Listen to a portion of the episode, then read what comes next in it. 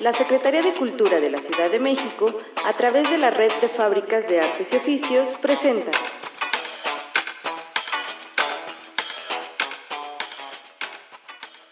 La Fábrica de Artes y Oficios Miacatlán y su taller en línea de teatro de papel, en conmemoración al centenario luctuoso de Ricardo Flores Magón, presentan Ponle tu voz a los cuentos de Flores Magón. Porque además de periodista y activista social, Ricardo Flores Magón también escribió cuentos, cuentos publicados en su periódico Regeneración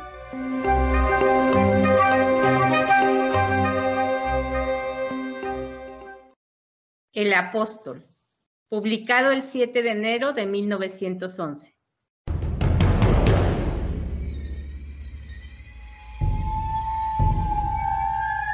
Atravesando campos, recorriendo carreteras, por sobre los espinos, por entre los guijarros, la boca seca por la sed devoradora.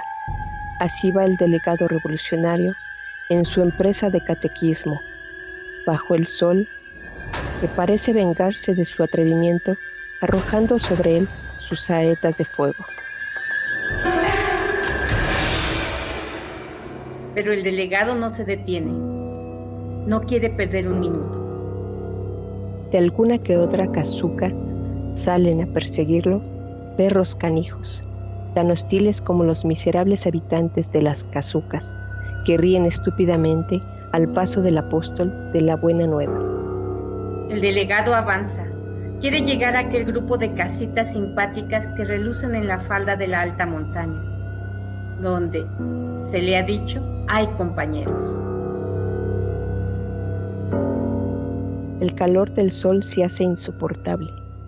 El hambre y la sed lo debilitan tanto como la fatigosa caminata, pero en su cerebro lúcido la idea se conserva fresca, límpida como el agua de la montaña bella como una flor sobre la cual no puede caer la amenaza del tirano. Así es la idea, inmune a la opresión. El delegado marcha, marcha. Los campos yermos le oprimen el corazón. ¿Cuántas familias vivirían en la abundancia si esas tierras no estuvieran en poder de unos cuantos ambiciosos?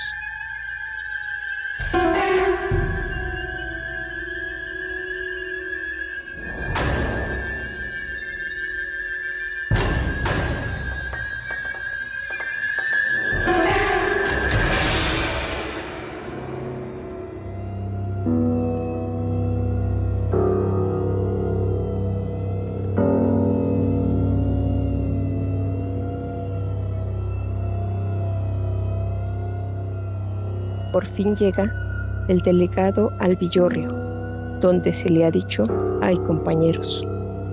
Los perros, alarmados, le ladran. Por las puertas de las casitas asoman rostros indiferentes. Bajo un portal hay un grupo de hombres y de mujeres. El apóstol se acerca. Los hombres fruncen las cejas, las mujeres le ven con desconfianza. Buenas tardes, compañeros, dice el delegado. Los del grupo se miran unos a los otros. Nadie contesta el saludo. El apóstol no se da por vencido y vuelve a decir. Compañeros, vengo a daros una buena noticia. La revolución ha estallado. Nadie le responde. Nadie despega los labios, pero vuelven a mirarse unos a los otros, los ojos tratando de salirse de sus órbitas. Compañeros, continúa el propagandista. La tiranía se bambolea. Hombres enérgicos han empuñado las armas para derribarla. Y solo se espera que todos, todos sin excepción, ayuden de cualquier manera a los que luchan por la libertad y la justicia. Las mujeres bostezan, los hombres se rascan la cabeza. Una gallina pasa por entre el grupo, perseguida por un gallo.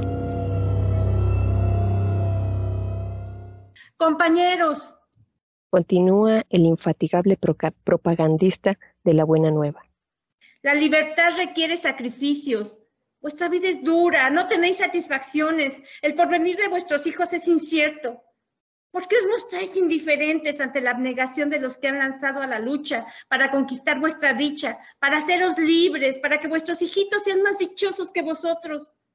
Ayudad, ayudad como podáis, dedicad una parte de vuestros salarios al fomento de la revolución o empuñad las armas, si así lo preferís, pero haced algo por la causa, propagad siquiera los ideales de la gran insurrección. El delegado hizo una pausa un águila pasó meciéndose en la limpia atmósfera, como si hubiera sido el símbolo del pensamiento de aquel hombre que andando entre los cerdos humanos se conservaba muy alto, muy puro, muy blanco.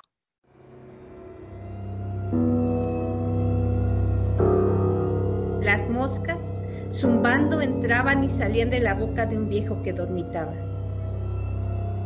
Los hombres, visiblemente contrariados, Iban desfilando de uno en uno. Las mujeres se habían marchado todas. Por fin se quedó solo el delegado en presencia del viejo, que dormía su borrachera, y de un perro que lanzaba furiosas tarascadas a las moscas que chupaban su sarna. Ni un centavo había salido de aquellos sórdidos bolsillos. Ni un trago de agua se había ofrecido a aquel hombre firmísimo que lanzando una mirada compasiva y aquella madriguera del egoísmo y de la estupidez, encaminóse hacia otra casita.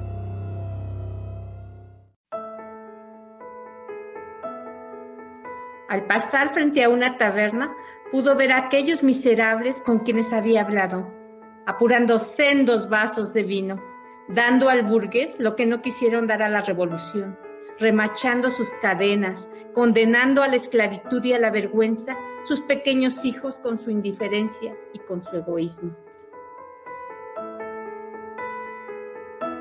La noticia de la llegada del apóstol se había ya extendido por todo el pueblo, y prevenidos los habitantes cerraban las puertas de sus casas al acercarse el delegado. Entretanto, un hombre que por su traza debía de ser un trabajador, Llegaba jadeante a las puertas de la oficina de policía. Señor, dijo el hombre al jefe de los esbirros. ¿Cuánto da usted por la entrega de un revolucionario? Veinte reales, dijo el esbirro. El trato fue cerrado. Judas ha rebajado la tarifa.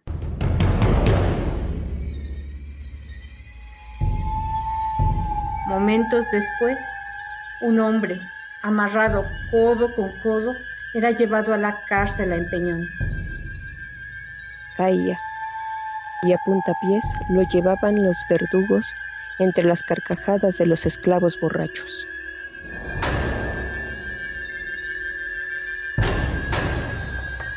Algunos muchachos se complacían en echar puñados de tierra a los ojos del mártir que no era otro que el apóstol que había atravesado campos, recorrido carreteras, por sobre los espinos, por entre los guijarros, la boca seca por la sed devoradora, pero llevando en su cerebro lúcido la idea de la regeneración de la raza humana por medio del bienestar y la libertad.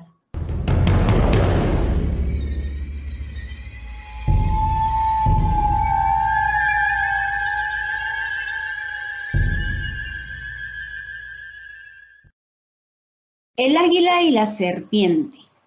18 de marzo de 1911.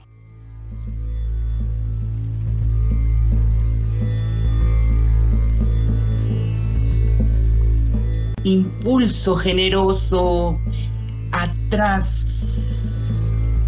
Yo soy el maderismo que se arrastra y muerde los talones de los valientes y de los abnegados. Atrás. Impulso generoso. Yo soy el maderismo. Soy el representante del Dios dinero. Dios que no tiene nervios, que no tiene corazón que se nutre del dolor, de las lágrimas, del sudor, de la sangre de los humildes. Impulso generoso, atrás. Tú eres un estorbo para mí. Tú eres el águila y yo soy la serpiente. Tú vuelas, yo me arrastro, pero tengo sobre ti la ventaja de que puedo ocultarme fácilmente. Mis legiones se arrastran como yo. Son la envidia, la avaricia, la deslealtad, la codicia, la traición, la infamia. Todos los que me siguen tienen un hacha que afilar, como el personaje del cuento de Franklin. Algunos quieren ser gobernadores, otros se conforman con ser diputados.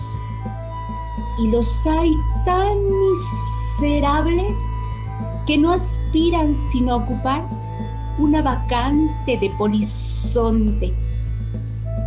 Ser cuico es ser mucho para algunos desgraciados.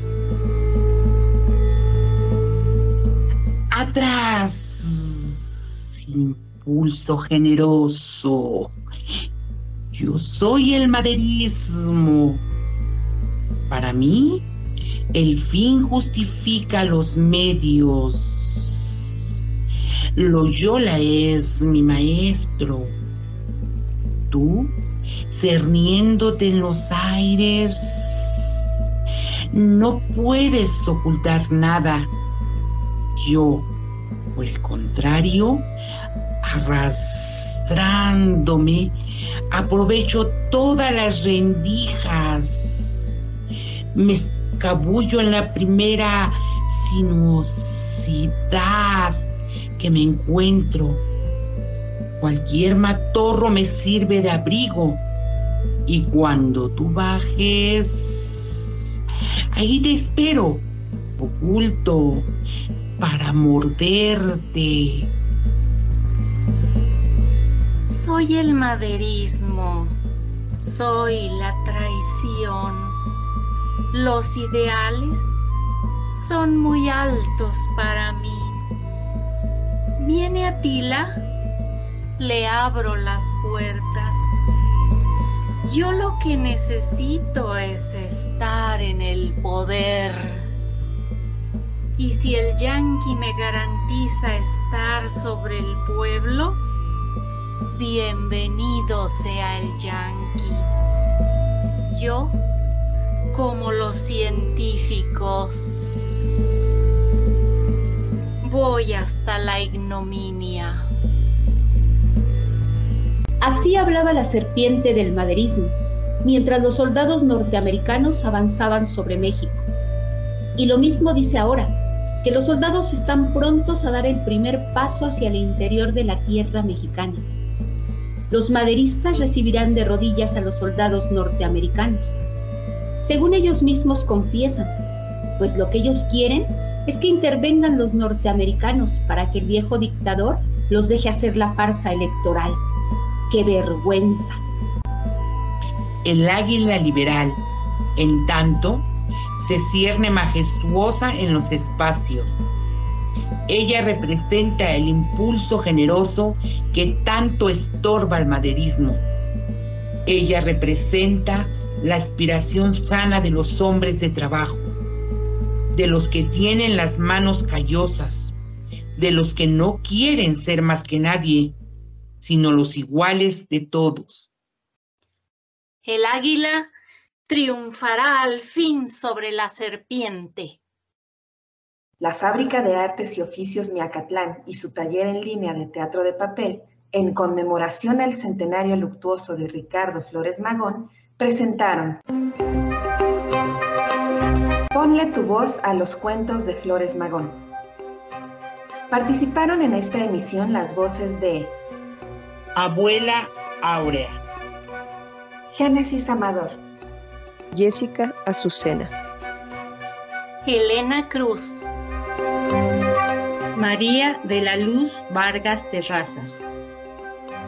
También participaron Liliana Núñez, edición y dirección Gabriel Alfonso Ortega. Muchas gracias por su atención. Faro Miacatlán, año 2022.